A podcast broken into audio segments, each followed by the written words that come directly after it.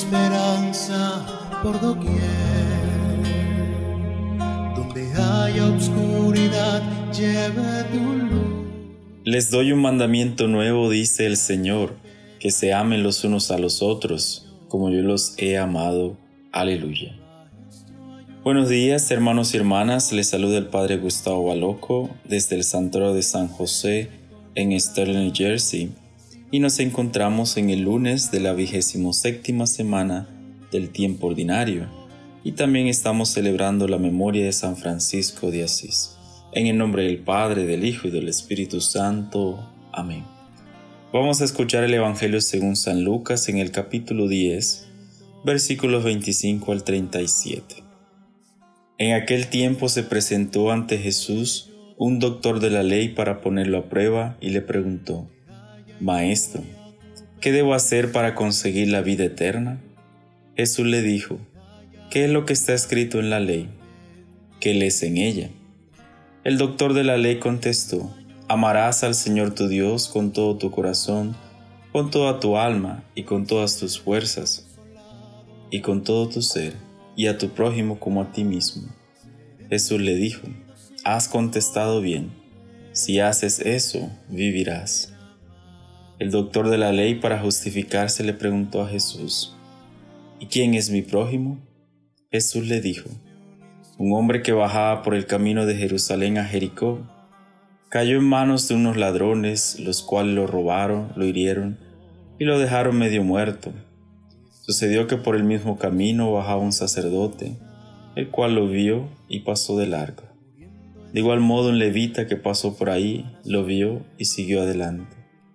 Pero un samaritano que iba de viaje al verlo se compadeció de él, se le acercó, ungió sus heridas con aceite y vino y se las vendó.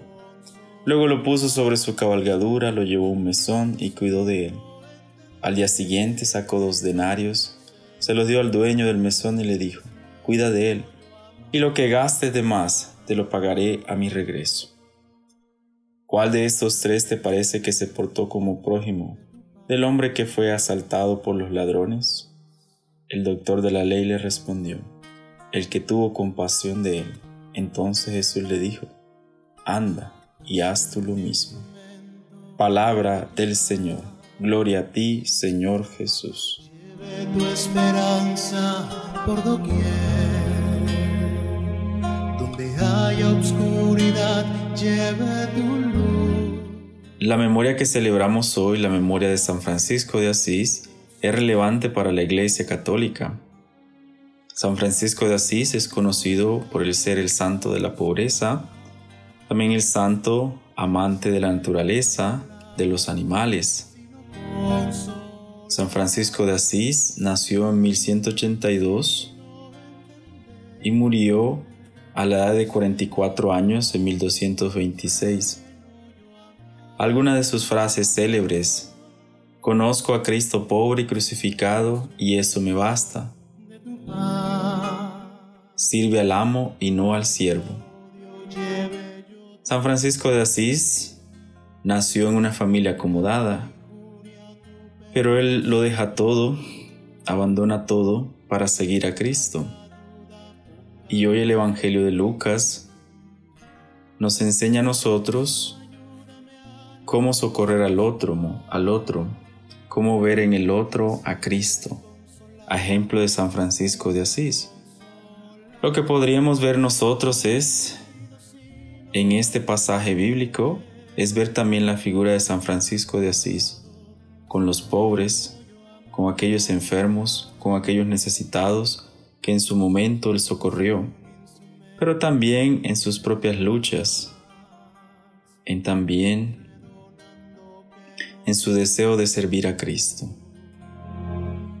El ejemplo de San Francisco de Asís nos debe llevar a nosotros a cada día ver en el otro a Dios, aquel que sufre, aquel abandonado, aquel necesitado, aquel que podemos socorrer. Por eso, para nosotros, esta figura extraordinaria de San Francisco nos debe llevar a nosotros a siempre buscar referentes como Él para seguir creciendo nuestra vocación, para seguir descubriendo nuestros dones y talentos, los cuales pueden aportar mucho a esta iglesia católica.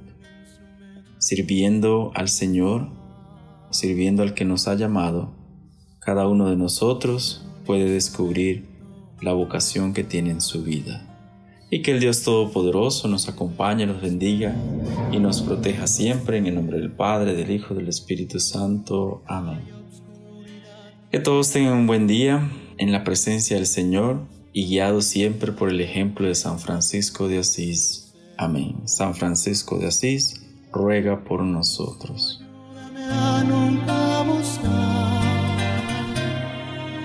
ser consolado, sino consolar, ser entendido, sino entender, ser amado, sino yo amar. Hazme un instrumento de tu paz, donde haya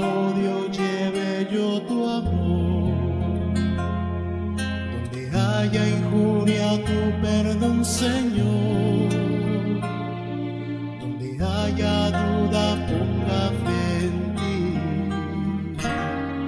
Maestro, ayúdame a nunca buscar el ser consolado, sino consolar.